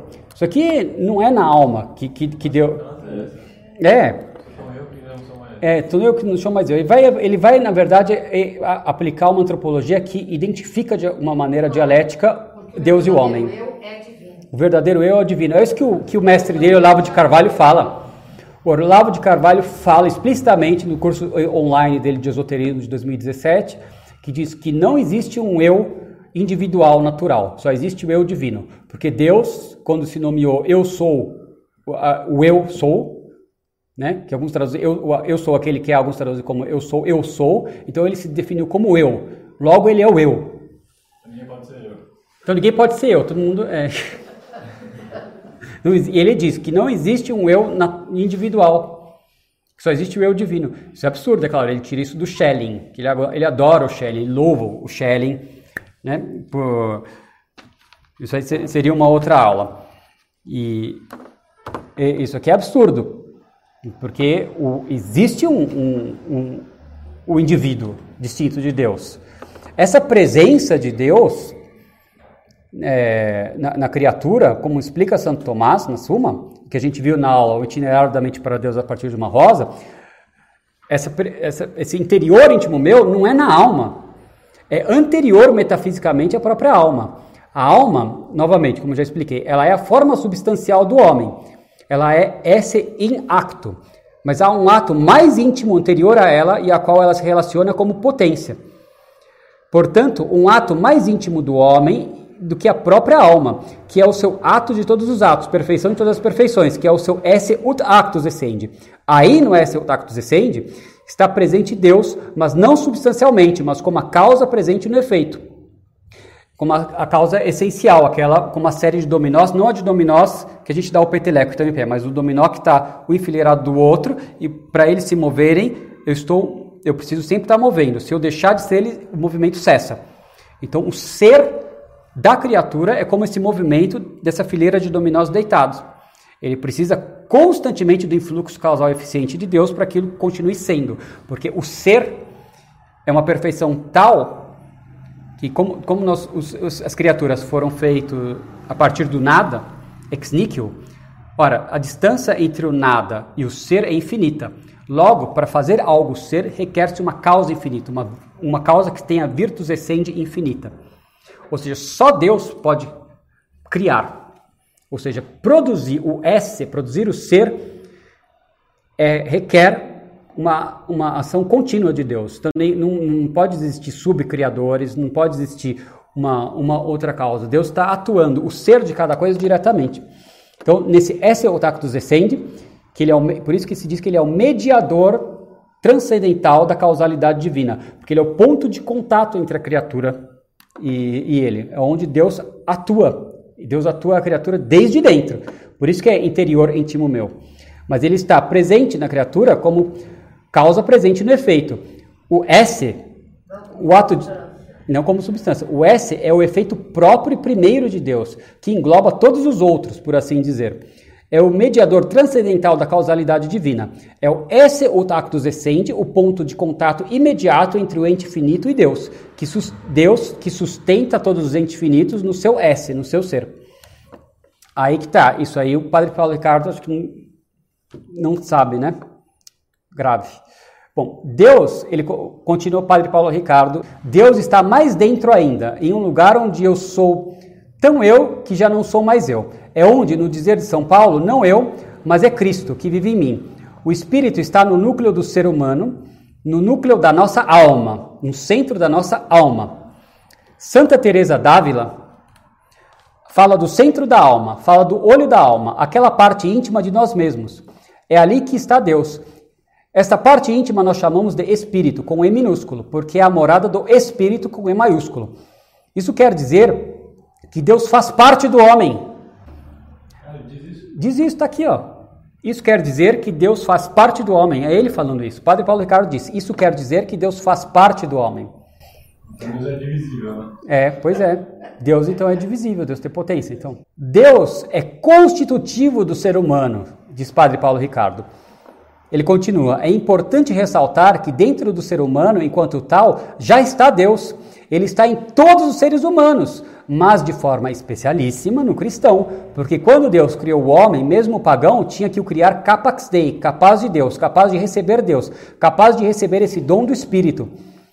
Não é possível receber Deus se não houver essa capacidade de recebê-lo.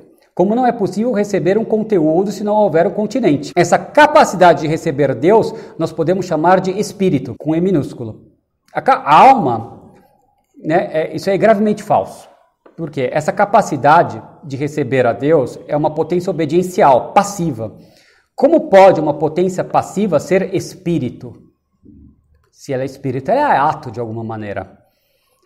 A potência obediencial, o, cap, que, o capax dei, não é ato, mas é uma potência passiva. Não pode ser espírito, é potência. É uma possibilidade. Né? E não quer dizer, se todo homem é criado capax dei, claro, uma potência obediencial, não quer dizer que ela é atualizada em todo homem. Essa potência obediencial só é atualizada com o batismo. A alma, ele continua, a alma tem várias funções e funciona no ser humano em vários níveis, até mesmo relacionando-se com o corpo e com a parte animal. Para Platão, o homem tinha três almas, mas nós, seguindo Aristóteles, enxergamos na verdade três funções, três faculdades, três potências na alma: a potência racional, a potência irascível, que seria a vontade, e a potência concupiscível, que está mais ligada aos sentimentos, às paixões e ao desejo. Percebemos que existe de mais, o padre Paulo Ricardo continua, percebemos que existe algo de mais espiritual, que é a potência racional, e algo de mais animal, que seriam a potência irascível e a potência concupiscível, que os animais também possuem. Mas no ser humano, essa parte que se relaciona com a animalidade está submetida à realidade espiritual, racional.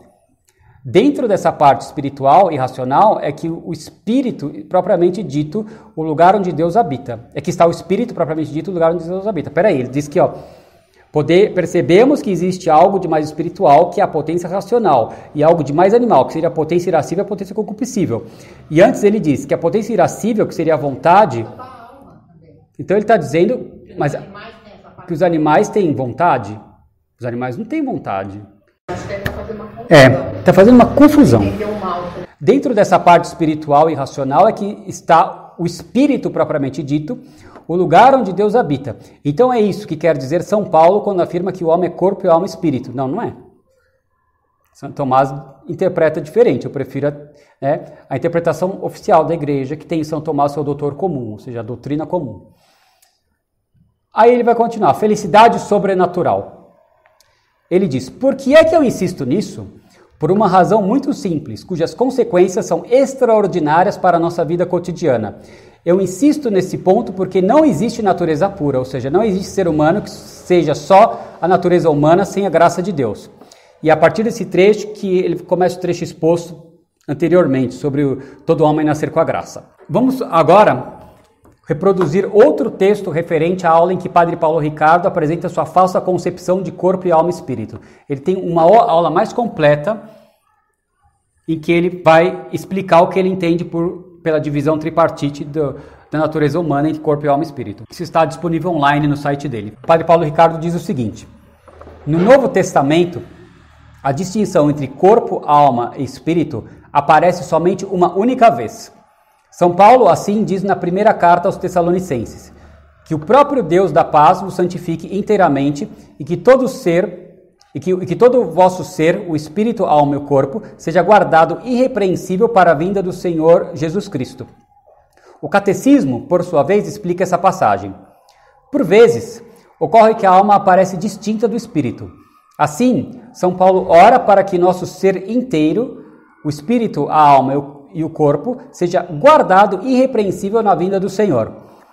A igreja ensina que essa distinção não introduz uma dualidade na alma.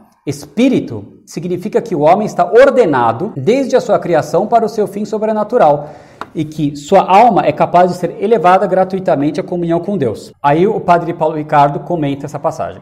Ele diz: Atualmente, existe uma tendência dos teólogos em dizer que o ser humano não possui alma, pois isto seria uma visão dualista, platônica e que não corresponderia ao pensamento bíblico judeu nada mais equivocado. No Antigo Testamento, durante muito tempo não se falou em ressurreição dos corpos. Pelo contrário, cria-se que a pessoa vivia no Sheol, eram refrains, cuja existência era sombria, até mesmo umbrátil. Aos poucos, Deus foi revelando que aquelas sombras, na verdade, continuavam tendo personalidade e que os bons eram abençoados e os maus punidos. A ideia de que ao término de sua vida a pessoa era recompensada, embora ainda não se falasse em ressurreição, estava bem clara no Antigo Testamento como um segundo passo, já na época dos profetas. O terceiro passo começa a surgir após a morte no fim dos tempos. O corpo e a alma irão se unir e haverá a ressurreição dos mortos, logo após vem o Novo Testamento. Nosso Senhor Jesus Cristo diz ao bom ladrão na cruz: Em verdade te digo, Hoje estarás comigo no paraíso. Ora, o hoje a que ele se refere só pode dizer respeito à alma do bom ladrão, pois o corpo, evidentemente, seria sepultado, assim como o corpo de Jesus também o foi. No Novo, é, no Novo Testamento, quando uma pessoa morre, existe uma punição eterna ou uma recompensa eterna, e no final dos tempos haverá também a ressurreição dos mortos. É uma distinção clara entre o corpo e a alma. O catecismo ensina que o corpo e a alma são uma só natureza humana. Não são duas naturezas que se unem, mas uma só realidade, e com a ruptura dessa realidade única chamada morte, algo terrível acontece, algo que não estava nos planos de Deus. Mesmo assim, o homem é corpo e alma, material e espiritual, respectivamente. Por que então São Paulo fala de corpo e alma e espírito? Recordando que a igreja ensina com toda clareza que não são duas almas, mas corpo e alma, existe contudo na única alma humana o lugar onde Deus habita. Trata-se do espírito, ou seja, uma realidade sobrenatural que existe no homens, nos homens. Ou seja, novamente, confusão entre natural e sobrenatural. Ele, tem, ele acha que o espírito é o sobrenatural natural aos homens. São Tomás diz claramente que o espiritual quer dizer ser uma alma intelectual com inteligência e vontade imateriais. Isso quer dizer ser espiritual. Assim, continua o padre Paulo Ricardo, aqueles que são filhos de Deus batizados, corpo e alma, pelo fato de serem templo de Deus, possuem um lugar onde Deus habita. É possível dizer também que o lugar onde Deus habita enquanto Espírito Santo é o que se chama de Espírito. Então aqui está esse erro. Ele tem uma antropologia em que Deus é parte do homem. Aí que está o erro. Muito bem, voltando à aula 6 né, Antropologia e Escatologia, do curso Teologia das Fontes, Padre Paulo Ricardo continua e não melhora. Agora afirma que Deus é elemento da constituição da natureza humana. Deus seria o elemento preponderante. Tal como na física aristotélica, cada coisa seria constituída preponderantemente de um dos quatro elementos, água, ar, fogo e terra, o homem teria como elemento preponderante dele Deus. Diz o seguinte: Para Santo Agostinho, Fazendo uma analogia com a física antiga, as coisas tinham um pondus, um peso. Na física aristotélica, há os quatro elementos: terra, água, ar e fogo, dos quais as coisas do mundo são criadas. A tendência de cada objeto é ir ao encontro do elemento preponderante em sua constituição. Por exemplo, uma bola de chumbo jogada na água cai até o fundo porque ela é feita muito mais de terra o ar vai para cima e se você queimar um papel, ele vai subir até a camada do fogo, onde são, onde estão as estrelas. Esta é a visão estratificada do mundo. O elemento do homem seria de alguma forma Deus, ou seja, o espírito que está no homem faz com que ele tenha esse pondus, esse peso que o atrai para Deus. Assim como a bola de chumbo está atraída para o chão, ou seja, um apetite natural, incoercível, inato eficaz e imediato. O homem estaria imediatamente inclinado para a graça santificante. Não seria uma potência obediencial, mas já seria algo atual, uma inclinação atual. Isso aqui é, é, é terrível, é falso. Falso. Deus então seria um elemento do homem. Isso é uma concepção gnóstica. Eu lamento, não tem outro nome. Não dá para ter barriga me dói aqui. Né? Negar que isso daqui seja uma concepção gnóstica é anestesiar a mente com mentiras reconfortantes. É fugir da verdade desagradável, da verdade inconveniente, que está escancarada aqui. Né? Que está afirmando que Deus é parte do homem, que é elemento do homem, e isso é uma concepção inequivocamente gnóstica. É como se fosse matéria do homem. Né? É como se fosse matéria do homem. Ele, ele fala, é um elemento da Constituição. Ele está defendendo um gnosticismo. Ou seja, ele continua, ou seja, o espírito que está no homem faz com que ele tenha esse pondus, esse peso que o atrai para Deus. Assim como a pedra, que é feita mais de terra, tende para baixo para o seu elemento, assim como o ar, que é solto debaixo d'água, borbulha e sobe porque tende para o seu lugar, assim também é o elemento espiritual do homem que tende a voltar para Deus. Isso é o coração inquieto, que fala Santo Agostinho. Aqui não é nosso lugar, aqui não é nossa morada, e aqui não temos onde repousar a cabeça. Somos sempre seres excêntricos, ou seja, nosso centro está fora de nós mesmos. Estamos sempre desequilibrados, tendendo para Deus. A congruência, aí eu, eu comento. A congruência da concepção paulo-ricardiana de que o espírito é o divino sobrenatural no homem e que é Deus enquanto elemento humano que faz com que o homem tenha uma tendência inata, incondicional, tal como a do peso das coisas pesadas para o centro da terra, com a de uma centelha, de, a de uma centelha divina presente no homem, tal como admitida pelos sistemas gnósticos, é evidente. Essa congruência com a ideia de centelha divina nos sistemas gnósticos é evidente do que ele está falando desse pontos aqui. Por mais que se esperneie, dizendo ser uma interpretação forçada, tirada fora do contexto, qualquer contra-argumento não passa de estrebuche, não passa de um ato de pirraça impotente. Pois afirmar o sobrenatural natural no homem é equivalente a afirmar uma centelha divina nele. Ainda que haja nuances, trata-se de uma tese gnóstica ou gnosticizante disfarçada em linguagem católica. Lembremos que quando o padre Paulo Ricardo usa o termo elemento espiritual do homem, ele não quer dizer a alma racional, mas sim uma presença sobrenatural imanente à natureza humana. Note que, tal como Leonardo Boff, embora de modo mais espiritualista, o padre Paulo Ricardo também afirma a imanência divina no homem, em franca contradição com o pensamento de São Tomás de Aquino e da doutrina católica. Essa concepção de um apetite natural para Deus enquanto pondos um apetite incondicional, inato e eficaz por si mesmo, que precisa ser realizado, senão a natureza humana se frustra, ou seja, fica insatisfeita, como afirma o padre Paulo Ricardo, é exatamente a tese de Henri de Lubac, combatida pelo Papa Pio XII, pelo cardeal Giuseppe Siri e por diversos teólogos, como, pelo, como padre Garrigou Lagrange, padre Carlos Manser, Monsenhor Antônio Piolante, também o Lawrence Feingold, em tese de doutorado orientada pelo dominicano padre Romano Cessário, intitulada The, o, The Natural Desire to See God, e publicada, refuta a concepção do Delubac, mostrando ser impossível que o desejo de Deus seja um apetite natural inato, mas sim um apetite ilícito, ou seja, um desejo adquirido, ainda que em profunda conformidade com o ser desejante, e autorizado, elicitado pela vontade, pela vontade informada pela razão. E como ensina o Monsenhor Piolante, um apetite natural ilícito cuja satisfação requer a atualização de uma potência obediencial não pode ser dito vão a não ser realizado. A inteligência humana ela tem um apetite natural inato pela verdade, pela quididade das coisas sensíveis, seu objeto próprio, pois é da própria estrutura ontológica dessa potência operativa. A vontade, também por sua própria estrutura ontológica mesma, tem um apetite natural inato pelo bem, o bem universal. De modo que aí sim há no homem um apetite incoercível incondicional. Não é possível ao homem querer algo, né, um, ou seja, exercer um ato da vontade, a não ser sob razão universal de bem. Isto é um apetite natural, inato. Daí decorre que é um apetite natural de felicidade. Todo homem quer ser feliz, ele quer o bem. No entanto, aquilo que o homem concebe como felicidade, como bem, pode ser falso. A vontade humana não está de si mesma ontologicamente determinada, como se nela estivesse incrustado né, ao, ao, desejo natural de Deus, mas somente está ao bem universal, como explica o padre Gallus Manser em seu livro A Essência do Tomismo. Pois a criatura intelectual é livre.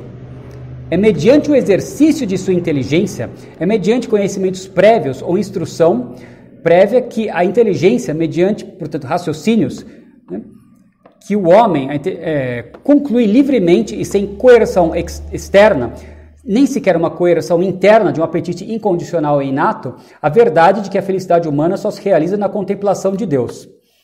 De fato, todos os outros objetos, ao não ser Deus, frustram a, a, o desejo de felicidade humana, quase sejam escolhidos no lugar de Deus. Se um objeto criado for escolhido pelo homem como supremo bem responsável por sua felicidade, isso vai frustrá-lo.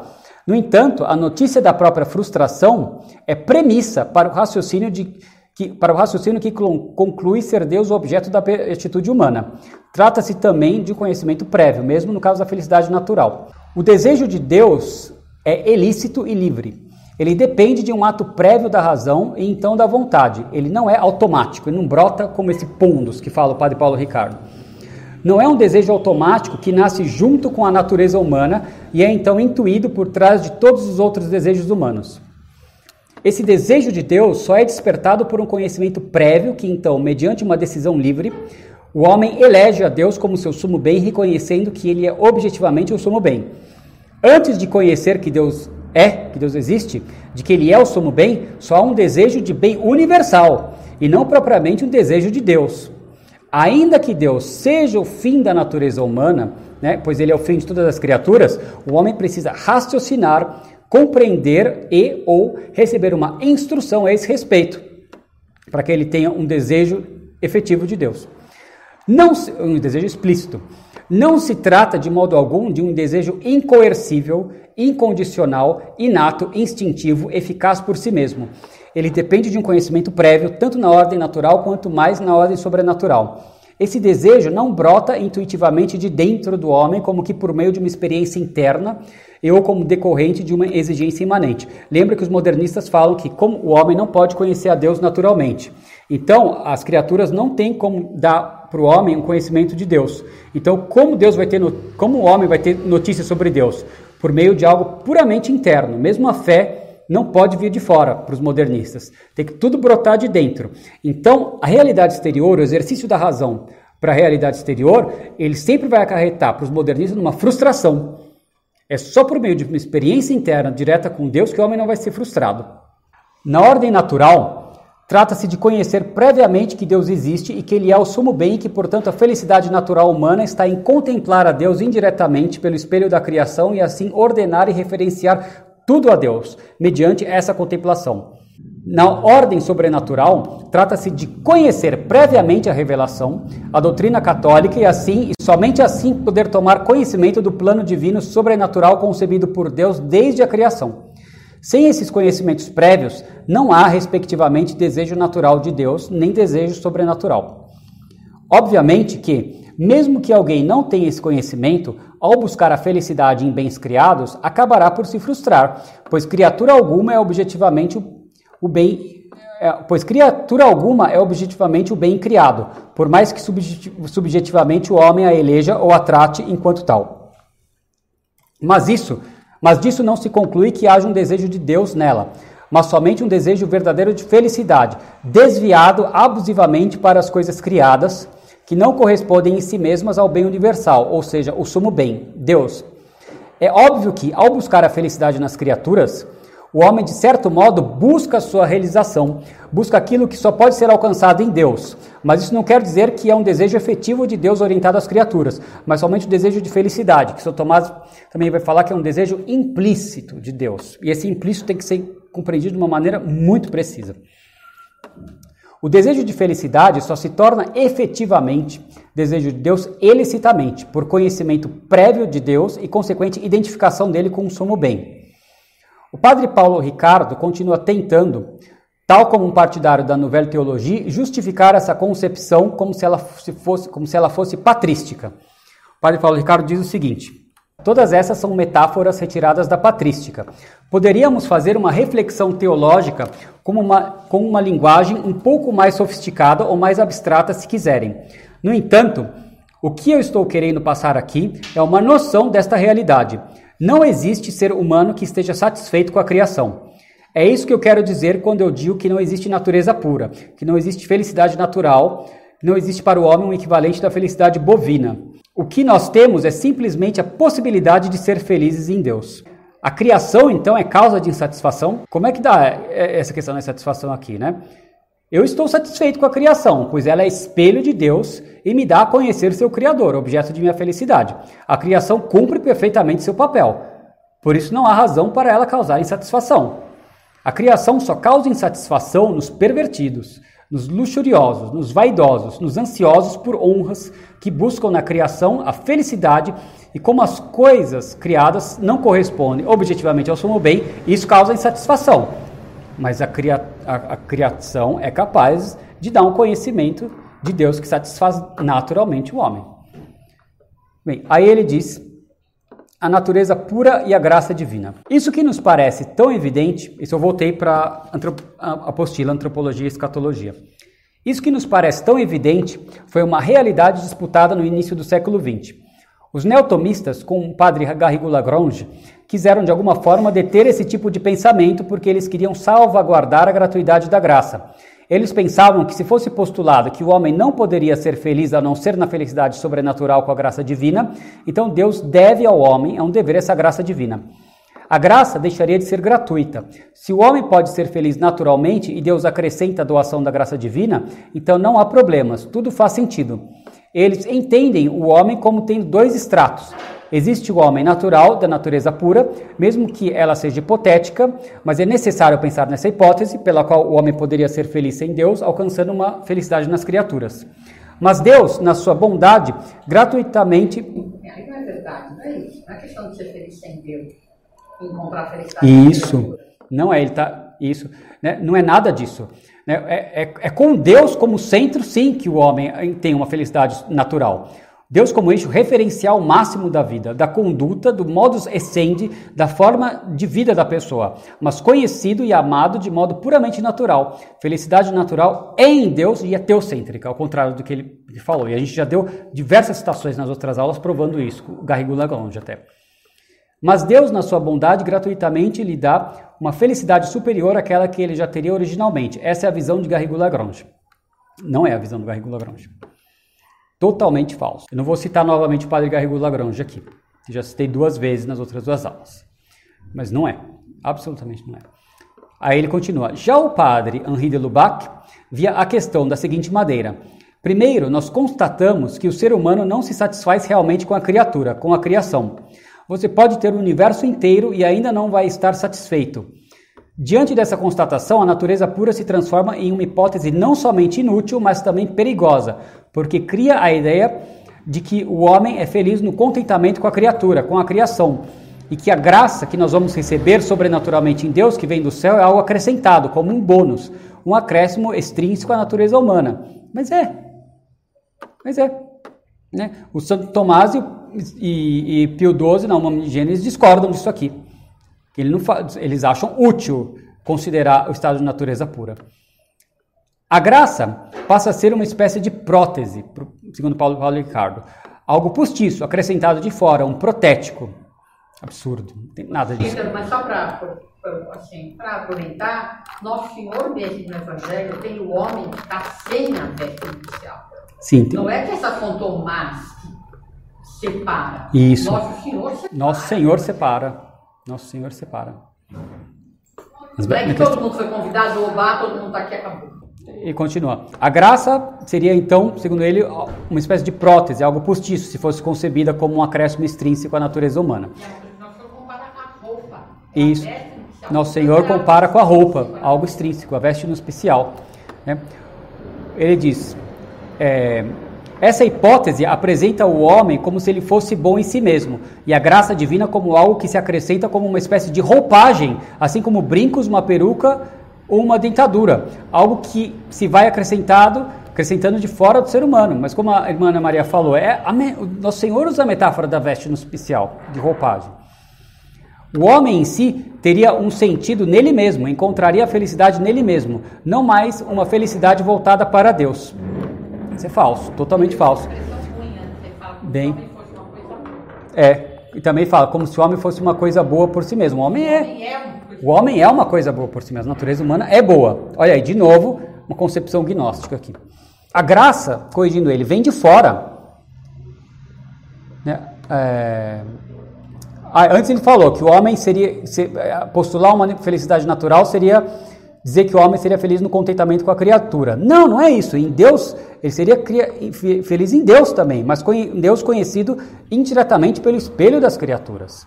Né? E também outra coisa, diz que a, dizendo aqui que a graça, criticando a graça ser algo extrínseco, mas ela é, ela vem de fora, é extrínseco, mas ela não é uma peça de Lego colada na natureza, mas ela é atuada desde dentro da natureza como um acidente nela inere na natureza acidentalmente, intensifica, aperfeiçoa sobrenaturalmente. O que é, o que é, é, ele intensifica aquilo que aperfeiçoa aquilo que é imanente na natureza, mas ela não é imanente na natureza, porque ela não brota de dentro da imanência. Né? Ela vem de fora, ela é um tipo de bônus, sim. Ele continua: a graça, o sobrenatural, viria por acréscimo, que no fundo é supérflua. A divinização, a nossa filiação divina, nossa participação na vida do próprio Deus seria algo extrínseco. O padre Henri de Lubac, então, discorda de Garrigou Lagrange nesse ponto. Portanto, por um lado, nós temos Garrigou Lagrange querendo salvar a gratuidade da graça e por outro, Henri de Lubac querendo salvar a realidade de que o homem ou está centrado em Deus ou então ele não é humano absolutamente pois não há como um ser humano ser sadio e plenamente humano, olhando para a criatura e não olhando para Deus, tentando ser feliz dentro da realidade criatural. Essa concepção do Padre Ricardo, do padre Valdo Ricardo é absurda. É absurda. Aquela coisa né, de separar Deus e o mundo também. Né? Isso. ele separa demais Deus e o mundo. Separa As criaturas estão sem Deus. Isso. As criaturas não. Isso. Tá bom? Vamos rezar. Em nome do Pai, do Filho e do Espírito Santo. Amém. Ave Maria, cheia de graça, o Senhor é convosco. Bendita sois vós entre as mulheres e bendito é o fruto do vosso ventre, Jesus. Santa Maria, Mãe de Deus, orai por nós pecadores, agora na hora de nossa Dai-nos, ó Virgem pura. Em nome do Pai, do Filho e do Espírito Santo. Amém.